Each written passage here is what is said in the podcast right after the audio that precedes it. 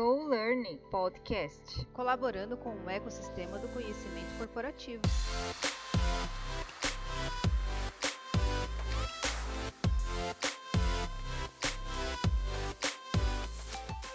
Olá, eu sou a Larissa, design instrucional da Kips e mediadora das conversas do podcast Go Learning. O Go Learn é um podcast de entrevistas que visa compartilhar os desafios e boas práticas do cotidiano de TID e RH, colaborando com o ecossistema de conhecimento. O nosso convidado de hoje é o Matheus Vilon, diretor da Vilon Desenvolvimento Criativo, uma empresa de consultoria e desenvolvimento humano.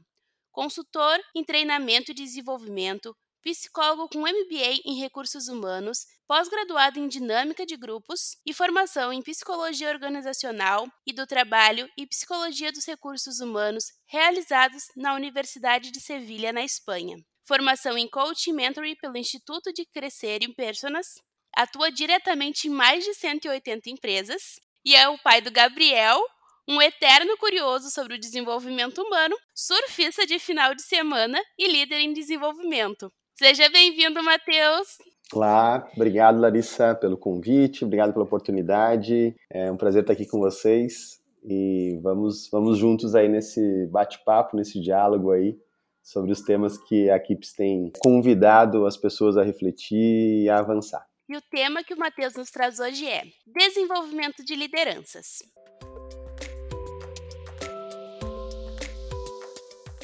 Então, Matheus, vamos conversar um pouquinho sobre o tema. Quais os desafios da liderança nesse momento nas organizações? Essa pergunta ela é, é, é bastante ampla, né, na, no sentido que a gente tem diferentes é, níveis de gestão, diferentes até mesmo localidades é, de empresas, contextos de formas de gerir, até mesmo de cultura organizacional. Se a gente fala de uma empresa multinacional, ser diferente de uma empresa local, se a gente fala de uma microempresa, né, que está é, em Santa Catarina pode ser diferente de uma microempresa que está é, na Bahia ou em São Paulo. Então eu vejo que a gente tem vários tipos de desafios em vários tipos de organizações. É, ao mesmo tempo, a gente tem algumas questões que se repetem é, e eu vou tentar aqui trazer algumas que, na minha visão, de fato, a gente pode encontrar em diferentes é, tamanhos e culturas né, de organizações. Um dos pontos que eu percebo para os próprios líderes né, é entender e conseguir é, transitar no, no pipeline é, de liderança que existe dentro das organizações. Por sua vez, às vezes, até mesmo transformar esse pipeline, né, entendendo o pipeline como os diferentes estágios ou níveis da liderança que existem dentro de uma organização, a gente costuma ter uma certa confusão é, na qual, é, e aqui eu não estou falando de hierarquia rígida ou de né, muitos níveis hierárquicos, mas a gente pode temos cargos né, dentro das, das empresas que nos ajudam a entender o escopo de trabalho e o foco de cada pessoa. Então, é, se o diretor estiver fazendo uma atividade que é de um estagiário ou de um assistente, em primeiro lugar vai ter um problema financeiro, né? Porque ele não ganha para fazer uma atividade de estagiário ou de assistente. Então tem um desequilíbrio aí econômico dentro dessa empresa. E segundo que aquilo que ele deveria estar cuidando como diretor não vai estar sendo cuidado. E aí vai né, vai ter um, uma consequência para o negócio como um todo. Então, muitas vezes a gente percebe né, um, um desnivelamento que é o diretor atuando né, no nível anterior ou até mesmo dois níveis anterior, que é o nível de gerência ou no nível de coordenação, o gerente atuando como coordenador, o coordenador atuando como um, um, supervisor ou como um analista, e o analista atuando como é, assistente e por aí vai. Então a gente acaba tendo muitas vezes esse tipo de, de confusão. É, e por que esse é um desafio, né, na minha visão? Porque o líder, quando ele se, se dá conta disso, ele precisa fazer essa transição e, e ninguém começa ou nasce líder dentro de uma empresa. Então ele precisa também criar oportunidades de estabelecer melhor esse pipeline e ele também formar na sua equipe pessoas que possam ascender dentro da carreira né, e, e, naturalmente assumir postos dentro dessa, dessa empresa ou até mesmo se preparar para é, outras oportunidades né, dentro do mesmo grupo ou até mesmo em outros grupos, mas que estejam em desenvolvimento. Então, tu acha mais viável que as pessoas de dentro da empresa sejam preparadas para serem líderes? Preferencialmente sim, tanto por um fato de valorização das pessoas que trabalham, né, já dentro da organização, as pessoas perceberem que existe esse investimento e essa preocupação é, e uma visão de longo prazo para crescimento, é, assim como a gente também ganha em, em benefícios de cultura organizacional, de, né, de conhecimento do produto, conhecimento do mercado. Então, quanto mais a gente vai conseguindo ascender internamente com líderes capacitados, obviamente, a gente tem essas vantagens. Né? Não que seja ruim né, trazer pessoas de fora, acho que também tem suas vantagens, mas é, é, é natural e necessário que a empresa crie né, os, seus, os seus líderes internamente para até mesmo dar conta do crescimento de empresas que estão aí em ascensão. Eu vejo que esse, esse é um grande desafio, né? É entender o pipeline, entender o que é papel de cada um e, ao mesmo tempo, conseguir exercitar esses papéis e se capacitar para dar conta disso. Né? Lembrando que cada papel tem um nível é, de responsabilidade, tem um foco, né? Então, assim, pensando né, num papel de direção, por exemplo, existe aí uma grande necessidade de ser um multiplicador da cultura, de ser um fomentador é, do desenvolvimento, enquanto um analista, por exemplo, tem um foco muito mais no seu resultado, na sua entrega e ser um, um, um representante da cultura no dia a dia, mas não está tão preocupado em ser um fomentador da cultura, em trazer esse debate para a mesa. Então, quanto mais a gente percebe esses, essas posições organizadas, é melhor. Então, assim, esse é um desafio que a gente vê para a liderança no momento atual. Um outro ponto, né, que a gente pode trazer aqui também é a gestão da mudança, né, o quanto que as empresas estão cada vez mais gerando mudanças internas e também se adaptando a mudanças externas. Então, esse é um grande desafio que pega diretamente né, nos líderes, que precisam ser é, representantes, facilitadores da, da, mudança dentro das organizações. E, e, um outro aspecto também que eu acho que é bem importante e, e necessário é, é o líder e as empresas como um todo entender essa transformação das carreiras que estão acontecendo.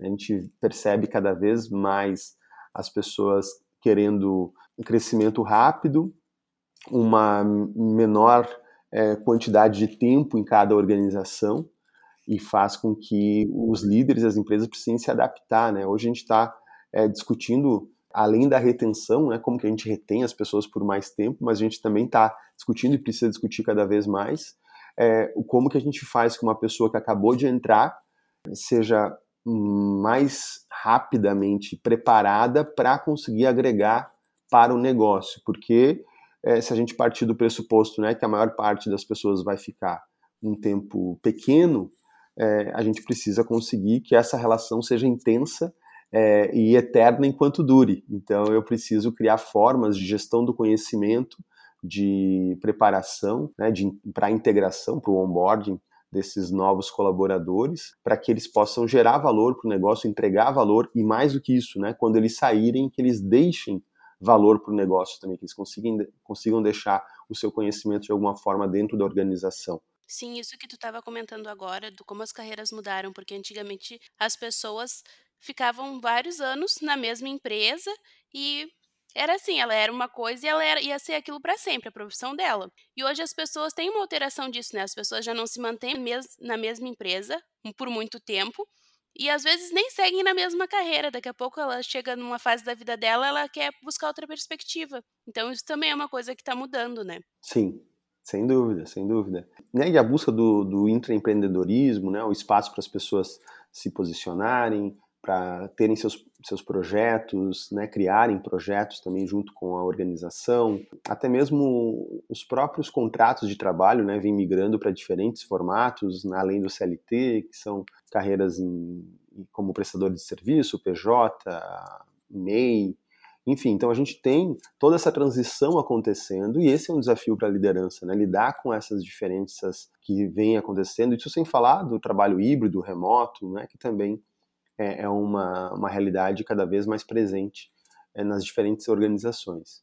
E para deixar isso mais ainda, é, digamos, complexo, além desses três pontos que eu trouxe, eu, eu, coloco que faz parte de todos os anteriores, mas destaco né, a necessidade de a gente conseguir, então, engajar e inspirar as pessoas que estão trabalhando conosco é, para um propósito maior, para uma percepção de, de sentido e significado naquilo que elas estão fazendo, para que elas tenham alguma conexão é, afetiva com a atividade que elas estão fazendo, porque isso aumenta naturalmente o nível de, de felicidade, o nível de entrega, o nível de produtividade dentro da organização. Nossa, eu juro que quando eu era pequena, eu acho que não era uma das coisas que era prioridades assim.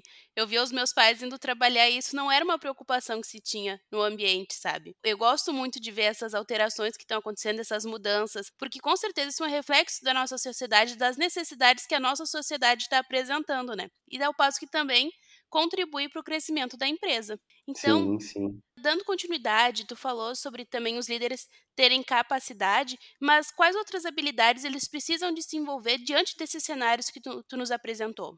E, e, aí eu, né, na mesma perspectiva da, da primeira pergunta, eu também vejo que a gente tem diferentes cenários, né, e diferentes contextos de, de liderança, mas assim, até falando da nossa experiência, né, dentro da, da Vilon, como uma empresa que promove o desenvolvimento de líderes, independente de, de negócio que a gente atende, né? A gente atende aí saúde, atende serviço, atende indústria, atende TI.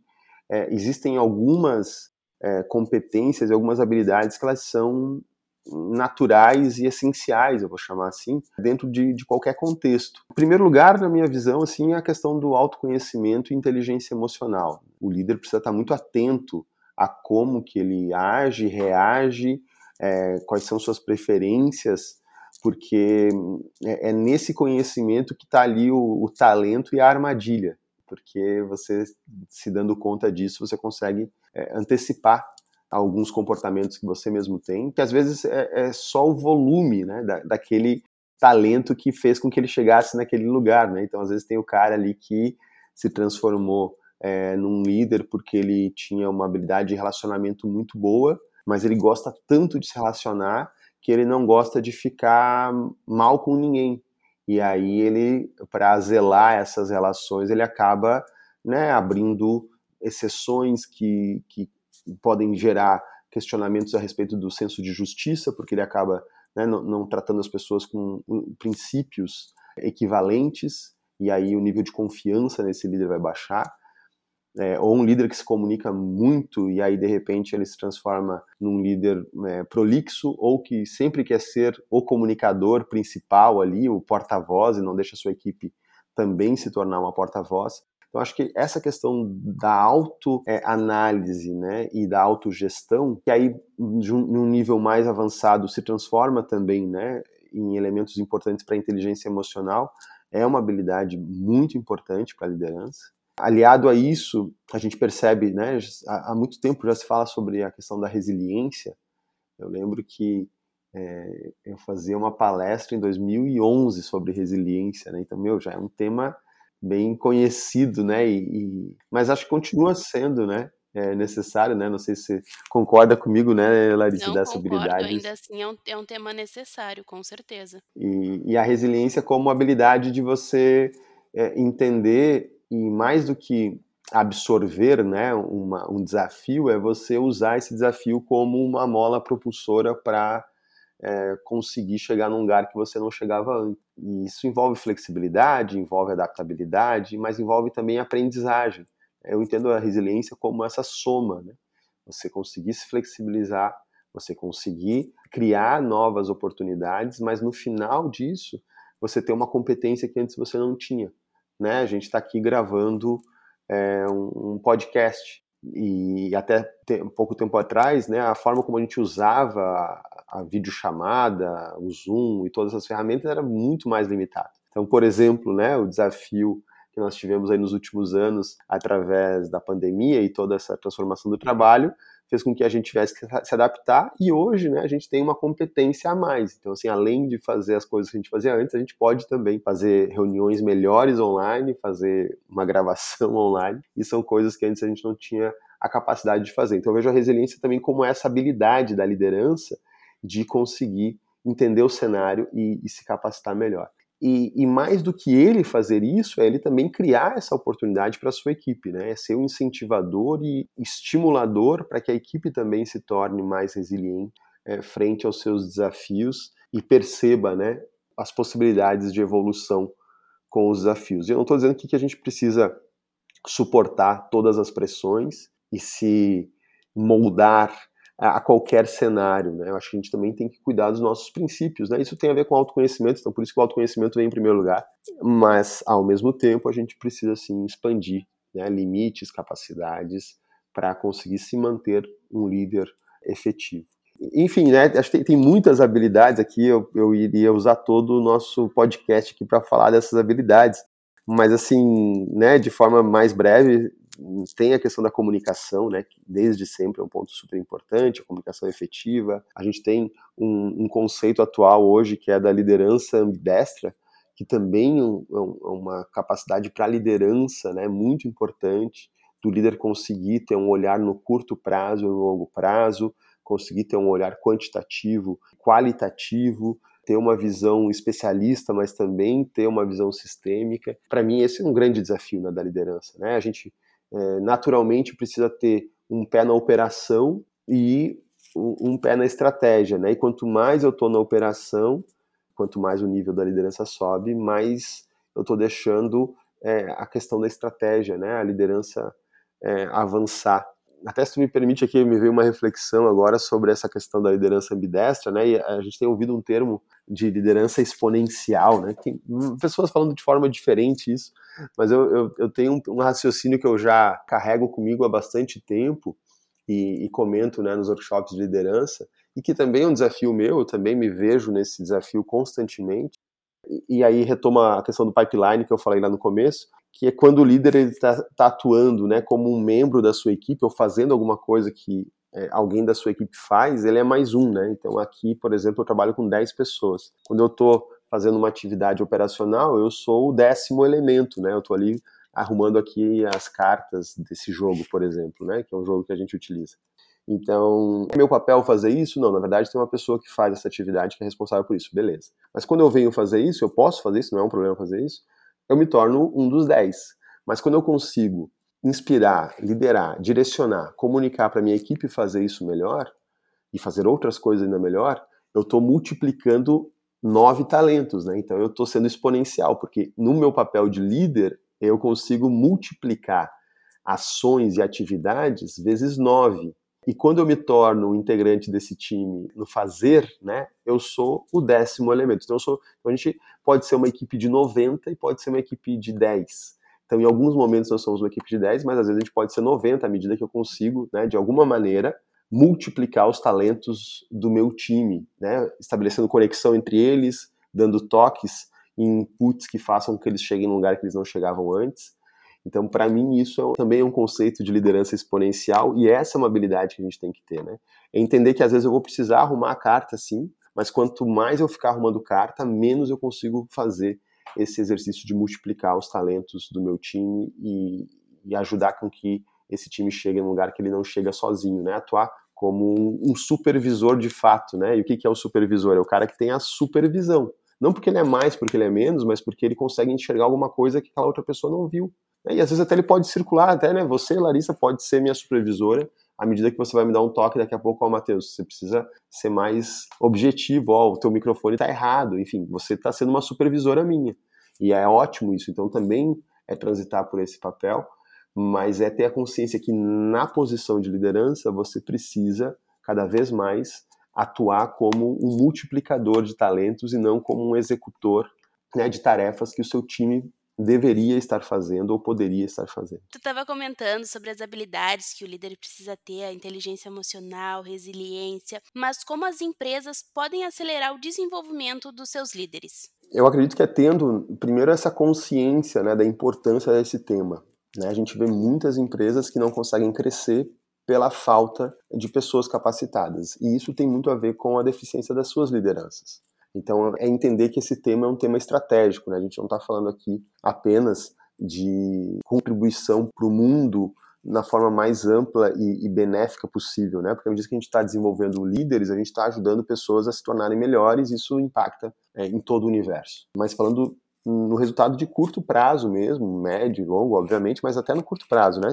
Então, assim, as empresas precisam primeiro ter essa consciência do quanto isso é um fator de risco para o crescimento. E tendo essa consciência, criar essa trilha de desenvolvimento, né? Quais são os líderes que nós precisamos? Então, olhar para o seu negócio, perceber a sua cultura, pelo menos tentar, ou de fato conseguir de maneira estruturada, definir, bom, quais são os líderes que nós precisamos para o momento atual e para o momento futuro da nossa organização. Tendo essa clareza, a gente, tendo a definição dessas competências, né, do conhecimento da organização, a gente definir quais são essas competências e, e trilhar, então, né, com cada nível de liderança, para empresas maiores, né, que possuem diferentes níveis, desenhar quais são os passos, né, os steps que vão ter que ser é, concluídos pela liderança para chegar num nível mais avançado. E aí criar programas efetivos para isso, né, usando em primeiro lugar, a sua força interna, né? ajudar que os líderes sejam formadores de líderes. Para mim, essa é uma, é uma resposta chave, né? porque, de alguma maneira, intuitivamente os líderes já são desenvolvedores de novos líderes, mas às vezes apanham muito nesse processo ou batem muito nesse processo. Então a gente primeiro criar essa consciência nas lideranças atuais para que elas se tornem líderes de novos líderes, né? E, ou melhor, ou criadores de novos líderes ou facilitadores de novos líderes. E associado a isso é ter ferramentas que apoiem esses líderes. Né? É criar um ambiente de aprendizagem para isso. E eu gosto da tua fala, ela acaba sendo bem humanizada, pensando nas pessoas, nas suas individualidades e no quanto é importante a gente valorizar a empresa, as pessoas que estão ali dentro, os líderes, está capacitando, tá ali para desenvolver todo mundo, sabe? Eu tô gostando bastante da tua fala do quanto tá se tendo uma nova visão dessa parte de desenvolvimento dos funcionários, dos líderes, das empresas para elas estarem crescendo. Sim, e isso é, é essencial, né? Eu acredito que esse é o único caminho que vai nos ajudar a ter um maior nível de retenção, um maior nível de, de engajamento e, de fato, uma conexão autêntica, porque eu acho que a gente não pode forçar as relações, né? À medida que a empresa tem clareza do que ela quer e qual é o perfil de colaborador que vai se conectar com o seu negócio, com os seus valores, fica mais fácil ela encontrar pessoas que vão convergir para isso. Por mais que a seleção seja mais difícil, mais demorada, mas vai ser mais efetiva. E aí você trabalhar com essa autenticidade das pessoas. Se a gente for falar, por exemplo,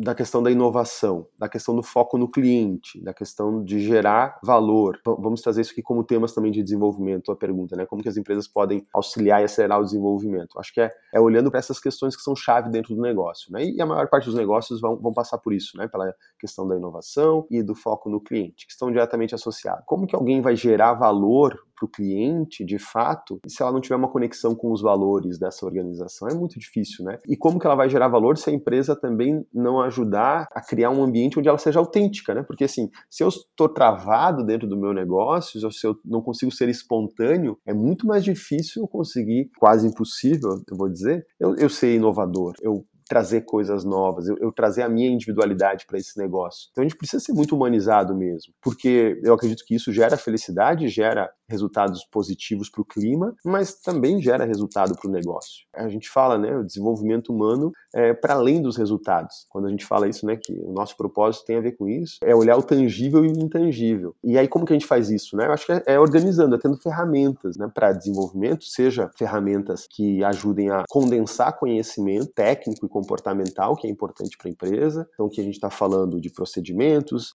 está falando né, de, de, ter uma organização mínima, né, ou, ou mais avançada para quem consegue, é ter formas de gerar conhecimento. As plataformas da Kips, por exemplo, são ferramentas muito boas para isso, né, a gente consegue ter lá a autoria das pessoas traduzindo o seu conhecimento para o negócio, então acho que isso é muito importante, e a busca de especialistas que façam isso também, né, sejam internos ou externos, para trazer é, ferramentas, conhecimentos e técnicas para acelerar o desenvolvimento. E aqui eu não estou falando só de treinamento, né? Acho que o treinamento é muito importante, workshop, TEAL, né? A gente trabalha com várias metodologias disruptivas, né? Jogos, que a gente entraria num, num outro podcast, eu diria, né? Para falar sobre métodos específicos, né? Mas claro, mas vale citar, né? A gente precisa ter métodos que sejam envolventes, né? Se a gente está falando de todo esse cenário, eu não posso tratar como uma aula, né? Ou como uma antiga faculdade, né? Que é uma repassadora de conteúdo. Sim, a gente diversificar as formas como os temas temas serão apresentados como a gente quer. Ah, eu preciso apresentar tal coisa.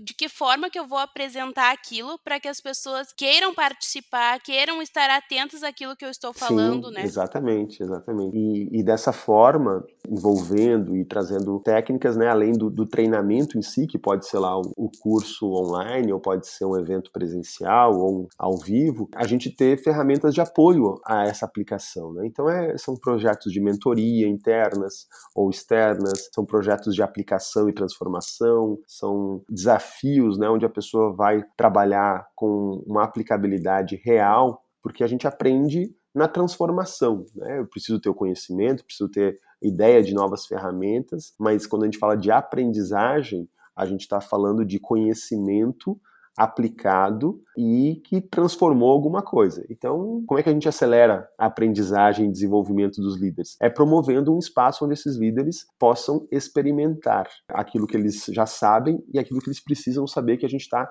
inserindo de alguma maneira experiências de conhecimento, de transformação, de autoconhecimento, mas também de experimentação com a sua equipe, com o negócio, com o cliente. Aí a gente está conseguindo acelerar de fato a aprendizagem. E assim, quais técnicas tu acha que funcionam bem para o desenvolvimento dos líderes? Aí tu já começou a comentar um pouquinho sobre isso, tu podia aprofundar mais um pouquinho sobre? É, eu falava ali sobre essa questão do envolvimento, né? Então, assim, eu acredito que a gente tem que trabalhar. Agora, falando bem da questão comportamental, né? Que é onde eu posso transitar com, com mais segurança, é, eu vejo que a gente precisa ter um cuidado individual e coletivo, né? Então, quando a gente fala de cuidado individual, é a própria liderança desenvolver o seu líder, então são conversas face a face, né? Um, um plano de desenvolvimento individual para esses líderes que o próprio gestor cuida do seu liderado ali, né? Ou tem um apoio de um, de um profissional capacitado interno ou externo, através de uma mentoria, de um coach. Então, Acredito que isso funciona muito bem para aceleração de conhecimento, mas sempre é importante o envolvimento do gestor,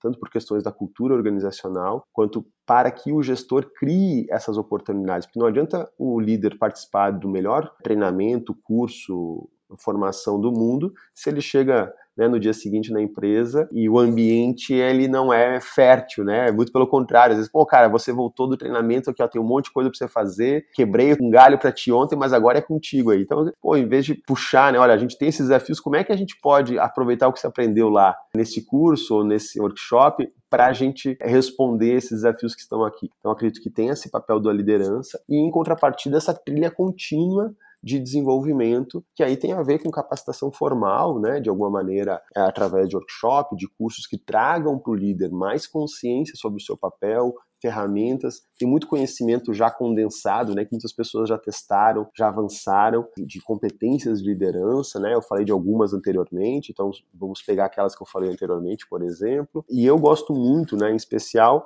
de trabalhar com, com mão na massa, né, então assim, a gente já tem esse desafio que as pessoas colocarem as questões na prática depois. Então, se o ambiente de capacitação ali já é um ambiente de experimentação, já é um laboratório, facilita com que depois o líder coloque isso na prática. E o que a gente tem inserido muito nos nossos programas também é esse acompanhamento. Né? Então, além do, do ambiente ali, do laboratório de desenvolvimento, a gente ter de alguma forma, o acompanhamento desse líder posterior, que aí pode ser reuniões individuais ou coletivas, mentorias individuais ou coletivas, é, projetos de aplicação individuais ou coletivos, onde a gente vai conseguindo acompanhar como que está sendo no mundo efetivo lá desse líder com os seus liderados. Enfim, tem, tem várias questões aqui, né, mas tentando condensar, se me permite só mais uma última ideia, Larissa, e também respeitando aquela pessoa como singular, ajudando ela a entender qual é o caminho que ela tem de aprendizagem mais fácil. Acho que a gente está falando de ações que valem para todos, mas também ajudar esse cara.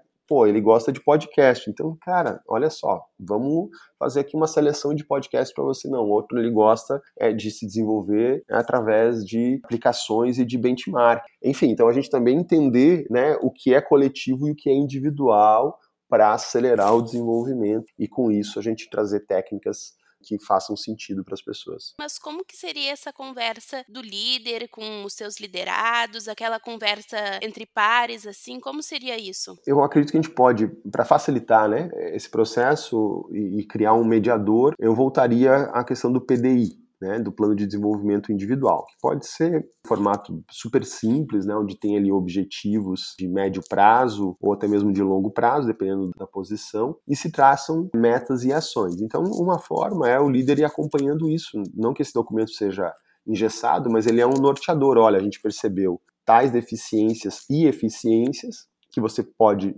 trabalhar com elas e a gente definiu que você ia, buscar esses resultados através de tais ações. E isso a ser mediado né, mês a mês, a cada dois meses, enfim, dentro de uma periodicidade quanto mais próxima, melhor, para que isso aconteça. E o líder, obviamente, trabalhar com feedbacks constantes em cima desses pontos que estão sendo trabalhados, é, discutidos né, e desenvolvidos. A gente não falou de feedback aqui, porque, enfim, ele é básico, mas ele precisa ser lembrado, né? Então, essas conversas individuais, basicamente, a gente falar sobre o desempenho, né? Quando a gente fala de feedback, é tratar exemplos claros, quanto mais próximo dos acontecimentos, melhor para ajudar a pessoa a perceber como que ela está atuando. E aí equilibrando também pontos positivos e pontos a serem desenvolvidos, né? O feedback não deve ser, obviamente, só para trazer pontos que, que não estão funcionando bem, mas também para ajudar a pessoa percebendo que ela está acertando, né? E tem várias pesquisas que comprovam a importância disso, equilibrar e atuar, né? Tem uma pesquisa né, que, para quem tiver interesse, da linha Losada, né? Que é um autor chamado Losada, que ele,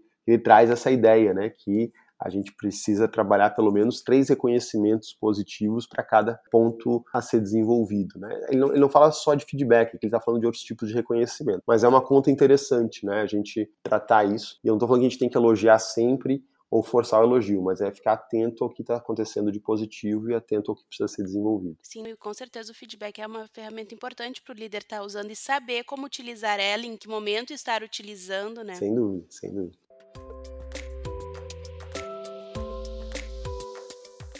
Com relação a esse tema, tem algum livro para nos indicar, algum curso, alguma live, um podcast? Tem um livro clássico, né, que eu gosto bastante, que é bem conciso, né, que é do Ken Blanchard, chamado Liderança de Alto Nível, que ele traz desde a liderança situacional até outros temas, né, de gestão da mudança e papel da liderança, né, é um livro já, é um clássico, né, na minha opinião, muito bom. Tem o Paradigma da Nova Liderança, do Richard Barrett, que é muito bom. Ele também vai trazer alguns livros falando sobre valores, organização direcionada por valores, que é um tema super interessante, a gente acabou não falando aqui, mas acho que é super interessante mesmo. Eu fico com essas duas indicações aqui, mas também indico a experimentação, né? Independente disso, acho que tem que experimentar. A gente brinca, né? Brinca falando sério, assim, pô, cara, se você não acredita no que eu tô te falando, quando a gente fala de uma técnica, de uma ferramenta, beleza, não tem que acreditar mesmo, mas primeiro experimenta, para depois xingar dizer assim, ó, isso não, não funciona. Eu vejo que muitas vezes a gente não experimenta. Não, te juro, não experimento. Eu acredito, eu não confio e eu não é. confio, pronto. Mas vou, vou seguir essa dica, tá mais aberta, assim, a, a experimentar Sim. essas coisas. é, isso mesmo. E aí, me conta, e quem te inspira? Em liderança, né, acho que tem sempre uma, uma herança natural das lideranças familiares, né? Meu avô, que se chamava Vilon, né, meu nome, inclusive, meu segundo nome, né, Vilon é uma homenagem a ele, que me inspirou aí a aprender a valores, a simplicidade, sem dúvida. Então, assim, mesmo já ausente desse, desse mundo, ele continua me inspirando pai, da mesma forma como, como líder, empreendedor, tem um papel super importante. Tive vários professores que também me inspiraram, professores do, do, dos tempos modernos, digamos, de, de algumas formações que eu fiz, me trouxeram muita referência né, a respeito disso. E me inspiro muito com essa galera jovem, né, com os, digamos, os inovadores, as startups, né, toda essa turma, assim, né, tech. Então, não vou citar nenhum nome, assim, mas tem várias até clientes nossos, assim, que a gente conhece, líderes mais jovens do que eu, que são ótimos exemplos de empreendedorismo, de inspiração, de transformação. Então eu vejo que tem uma galera super jovem, né, nessa casa dos 20, 30 anos aí que tem muita garra, muita determinação, isso me inspira muito. Muita vontade de fazer diferente, de ter novas ideias e estar tá criando meios para estar tá fazendo aquilo, né? As coisas não vêm pronta. O caminho hoje com certeza já está mais fácil, mas para estar tá sempre inovando, fazendo coisas diferentes. Isso, é, eu vejo, e aí é justamente essas duas coisas, assim, né? Eu falei de alguns mais velhos, assim, e os mais novos, né? Acho que a gente tem que buscar essa diversidade de inspirações e eu acabo me conectando muito com essas duas, duas frentes, assim, de... Sim, porque ambos têm coisas para agregar, né, para nossa formação. Sem dúvida, acho que a gente precisa transitar nesses dois ambientes e juntar o que tem de bom, né, a audácia e a sabedoria devem conversar sempre. Sim, sabedoria, né? Então, tem alguma situação inusitada com relação ao treinamento e desenvolvimento para estar tá nos contando? Então, a gente tem várias situações malucas, assim, né? Nós temos mais de 15 anos, mais de, sei lá, 4 mil eventos realizados. Então, eu, eu já passei por algumas situações muito boas, assim, né? Desde ser contratado para fazer um treinamento para 20, chegar lá, ter 150 pessoas, e aí você tem que criar uma atividade na hora, né? E vamos lá, vamos, vamos se movimentar aqui, vamos se adaptar. De liderança, teve uma vez estava dando treinamento. Resiliência, né? Se adaptar ali a situação na prática, né? Vamos lá, né? Uma vez eu fui dar uma palestra no interior, uma unidade da Kimberly Clark, e era vários turnos, né? E daí era a turma, se não me engano, era 4 horas da manhã, um frio, um frio na serra. E aí chegamos lá para fazer a palestra. O técnico não tava, né? E aí tinha que dar a palestra e aí o pessoal da TI tava, enfim, tava de folga, né? Era domingo, né? De domingo para segunda ainda, mas de fato não teria ninguém. E aí não funcionou o data show. E aí a galera lá para assistir a palestra, a galera do turno assim, né? eles estavam animados, né? Porque era o turno deles, enfim, tava horário normal de trabalho para eles. E aí e agora, né?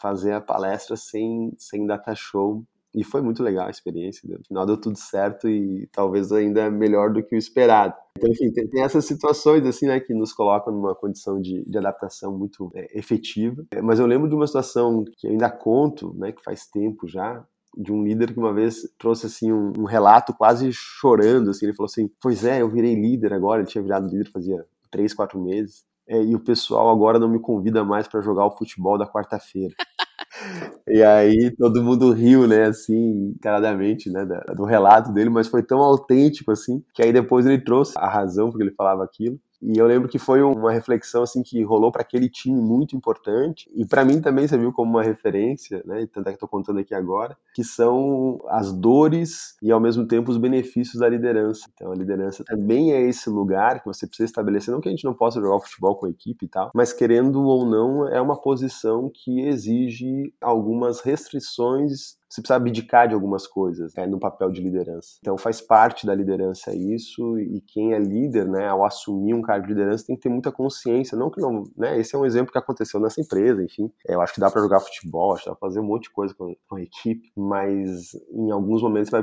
precisar se posicionar de uma forma diferente de um colega normal, porque você tem uma posição na qual você tem uma responsabilidade diferente, você faz é, uma interface diferente, né, com outro nível da organização. E é muito importante o líder ter essa consciência quando ele está ascendendo na sua carreira, que ele vai ter vários benefícios, mas também vai ter várias outras questões dentro do seu pacote ou condições dentro do pacote que ele vai precisar dar conta, né, no seu papel de liderança. Mas tudo na vida tem um ônus e tem um bônus, né? Então, assim, ó, muito obrigado pela tua participação, viu, Matheus? Muito bom estar te recebendo aqui. Obrigado também por ter aceito. Obrigado, obrigado pelo convite. Obrigado a quem está nos escutando até o final aí. E espero que a nossa conversa aqui tenha proporcionado boas reflexões aí para quem está conosco. Muito obrigado, viu? Até a próxima, então. E nos sigam nas redes sociais.